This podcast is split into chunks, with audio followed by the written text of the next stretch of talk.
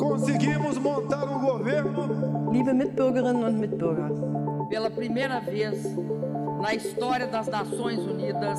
They are the fake, fake, disgusting news. Governo e sociedade trabalharam sempre juntos com união. La division et les fractures qui parcourent notre société. That's the America I know. Você está no Almanac Político. Seja bem-vindo.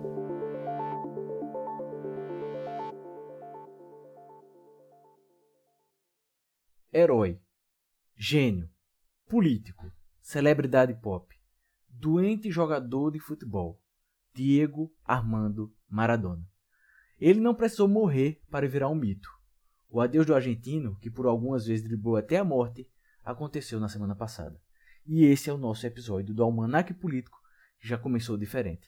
A gente vai dar uma introdução do que foi a vida do Diego Armando Maradona, o rei, o mito, o Deus, e também vamos falar das polêmicas fora do futebol. Eu sou Rívio Xavier Júnior e ao meu lado está o meu amigo Renan Lima. Olá, Renan.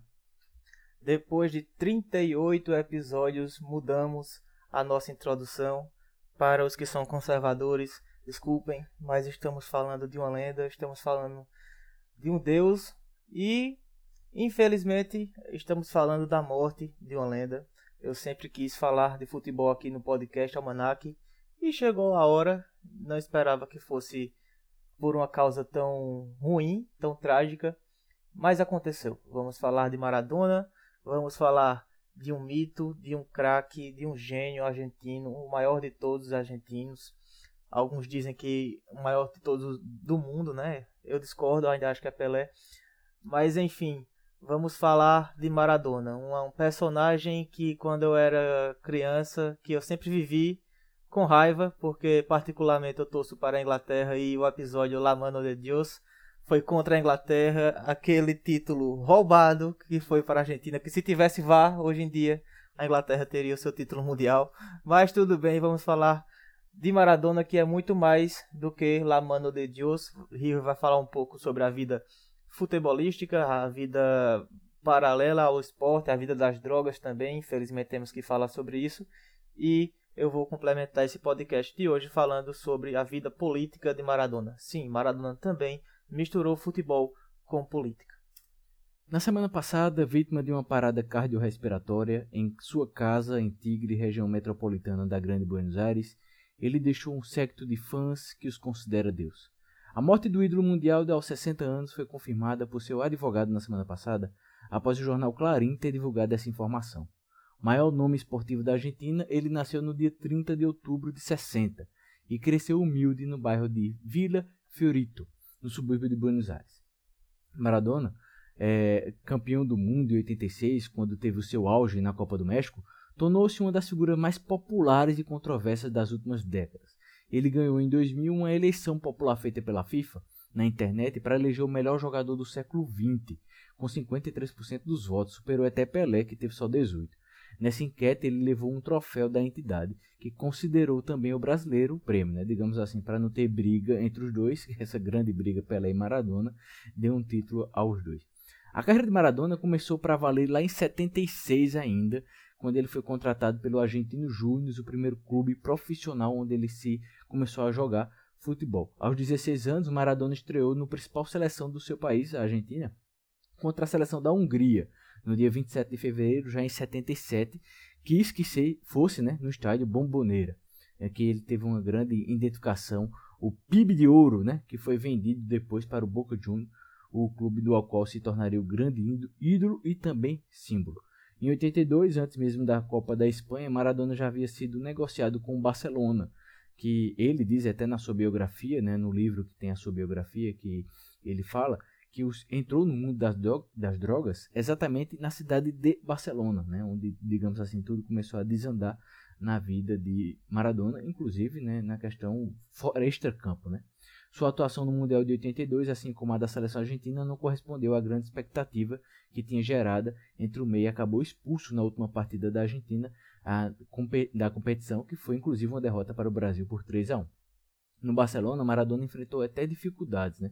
Teve lesões, é, expulsões e tudo mais, não teve uma carreira, digamos assim, tão brilhante quanto teve no Napoli, por exemplo, que a gente vai falar agora, no dia 5 de julho de 84, Maradona foi apresentado para uma multidão lá no estádio São Paulo, que inclusive vai mudar de nome, vai se chamar agora Diego Armando Maradona, onde ele viveu né, muitos dos seus melhores momentos em campo. Ele ajudou o pequeno Napoli, digamos assim, na época, a ganhar seus dois únicos até hoje títulos do campeonato italiano, em 87 e também em 90, além de conquistar uma Copa da UEFA e também uma Copa da Itália em 87 e uma Supercopa da Itália em 90. Maradona se envolveu até nessa questão lá em Nápoles, até com a máfia italiana, e defendia bastante o time de Nápoles, que tem essa grande, digamos assim, rixa, né?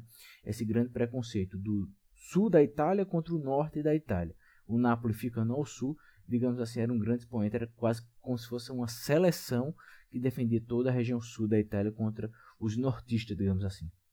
Foi nesse período, inclusive, como jogador do time italiano que ele levou seu país ao título mundial lá em 86 do México, quando anotou o gol mais bonito de todas as Copas, aquela arrancada desde o meio de campo na defesa, direito a drible vários adversários e aquela emblemática vitória de 2 a 1 sobre a Inglaterra, que foi muito mais do que um jogo, né? Era praticamente um, digamos assim, um remake da Guerra das Malvinas. Acho que Renan vai até comentar daqui a pouco a, o extracampo da Argentina também. Em meu auge da carreira, Maradona teve seus filhos também, né? A Dalma Gianni e o Diego Júnior, né? que foi reconhecido também só apenas lá em 2016. Em outubro de 1985, ele teve até uma briga com vários dos seus agentes, que levou até ele a trocar de agente por quatro vezes, inclusive quando ele teve o, exame positivo para antidoping, quando deu positivo para cocaína. Em 92, após até a suspensão, Maradona foi jogar lá no Sevilha, da Espanha, e também foi uma, digamos assim, uma passagem um pouco meteórica, né, lá pela Sevilha e voltando a coisa. Em fevereiro de 94, no ano da Copa do Mundo, Maradona, como um rifle de ar comprimido, disparou até contra um grupo de jornalistas que queria, digamos assim, os paparazzi que queriam uma foto dele. Teve que ter até uma indenização enorme contra esses fotógrafos. Foi uma passagem bem polêmica de Maradona também. Já no Mundial dos Estados Unidos, Maradona atuou muito bem nas duas primeiras partidas da Argentina, anotando é, no dia 21 de junho, na estreia contra a Grécia, seu último gol em Copas, numa goleada da Argentina por 4 a 0 contra os gregos. Já no jogo seguinte, contra a já tradicional Nigéria em grupos, a Argentina toda vez pega a Nigéria em grupos, uma vitória da Argentina por 2 a 1 ele foi sorteado para o antidoping e a gente sabe o que terminou, ele saindo, né, essa imagem emblemática, saindo de mão dadas com a enfermeira, porque ele deu positivo e a gente nunca mais teve o privilégio de ver Diego Armando Maradona em Copas do Mundo. Ele ainda jogou, teve o seu jogo de despedida lá em 2001 com o Boca Juniors, depois virou treinador e levou a Argentina até para a Copa de 2010, onde foi eliminado nas quartas de finais da Copa 2010 como treinador, tendo seu grande ídolo, ídolo não, seu pupilo, né, o Messi, mas levou 4 a 0 da Alemanha e deu tchau às competições da Copa do Mundo de 2010. E assim se encerrou praticamente a carreira, digamos assim, o auge da carreira, tanto como jogador como treinador do Diego Armando Maradona, que não só era mito dentro de campo, o homem também causou muita polêmica fora dele, e Renan tem muito o que falar, porque o homem também era muito político, né, Renan? Pois é, Rívio, Maradona foi muito mais do que um simples jogador, do que um simples gênio dentro de campo. É, em relação à Guerra das Malvinas, é, a Inglaterra ganhou de novo. Né? Só no futebol, com a mano de Deus, a Argentina teve a ajuda de ganhar da Inglaterra. Mas tudo bem. Vamos lá falar um pouco da vida política de Maradona. Afinal, é o almanac político, não é o almanac do Screte de Ouro. então vamos lá. Maradona tinha simpatia pelas ideologias de esquerda, todas elas, além de uma longa amizade com Fidel Castro. A idolatria com Fidel era tanta que o craque chegou a tatuar o rosto do ídolo político em sua perna esquerda. Também tatuou o braço direito com o rosto de Che Guevara, outro expoente da Revolução Cubana. Vale lembrar também que Maradona dedicou sua biografia El Soy El Diego a Fidel Castro. Inclusive, recomendamos fortemente que você leia a biografia de Maradona se quiser se aprofundar um pouco mais sobre a vida do craque. Seguindo aqui, Maradona admirava e apoiava figuras como Hugo Chávez na Venezuela, Evo Morales na Bolívia, Lula aqui no Brasil e vários outros é, expoentes da esquerda mundial. Após uma visita ao presidente venezuelano, Maradona chegou a dizer que, abre aspas, acredito que em Chaves e que eu sou chavista e tudo que Fidel Castro faz. Tudo que Chaves faz, para mim, é o melhor. Na Argentina, apoiou candidaturas como Nestor Kirchner e Cristina Kirchner, e aqui no Brasil admirava a figura de Lula, como eu falei anteriormente. Quando o presidente saiu da prisão, o argentino chegou a comemorar no Twitter, é, dizendo entre aspas, hoje se fez justiça no Brasil. Também usando, a, usando as redes sociais, o ex-presidente Lula se despediu do argentino dizendo, aspas, Diego Armando Maradona foi um gigante do futebol, da Argentina e de todo o mundo. Um talento e uma personalidade única. A sua genialidade e paixão no campo, a sua intensidade na vida e o seu compromisso com a soberania latino-americana marcaram nossa época. Eu acho que Lula tocou num ponto muito interessante de Maradona. Porque Maradona, por mais que defendesse uma ideologia só, às vezes, é, ao meu ponto de vista, irreal, que é a venezuelana Diogo Chaves e Nicolás Maduro, para se ter uma ideia, Maradona foi ao funeral de, de Chaves e pediu para os venezuelanos elegerem Nicolás Maduro como se fosse uma continuação de um governo que todos nós sabemos, cabe aqui de, a nós dizer que foi um governo desastroso para a Venezuela, de, pelo menos no, da metade para o final do governo Chávez foi desastroso, e com Maduro é, essa política só se perpetuou. É, passando aqui mais, nós temos outro ponto que Lula falou, que Maradona era um defensor latino-americano antes de tudo. E isso foi na política o que chamou muita atenção dele, porque quer queira quer não Maradona era uma figura pública, Maradona tinha nome, tinha influência e prestígio também no mundo político.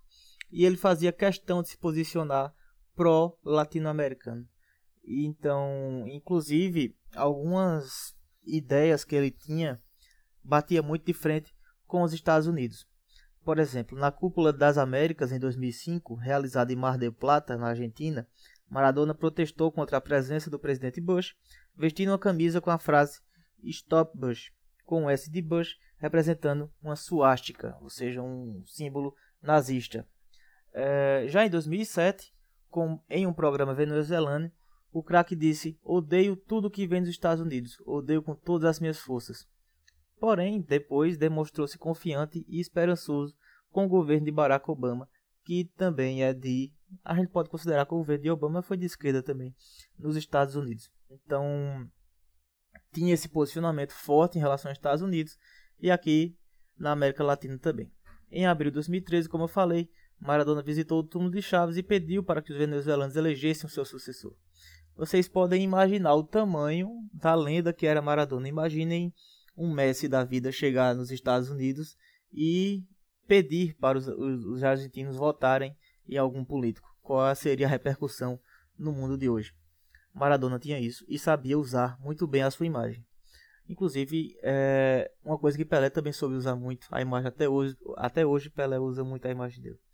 Maradona também não poupou críticas à Igreja Católica. Em sua biografia, o craque disse, entre aspas, Entrei no Vaticano e vi o teto dourado, e pensei comigo mesmo: como pode ser um filho da P morar em um teto dourado e depois ir naqueles países pobres beijar os meninos com a barriga assim? Parei de acreditar porque estava vendo.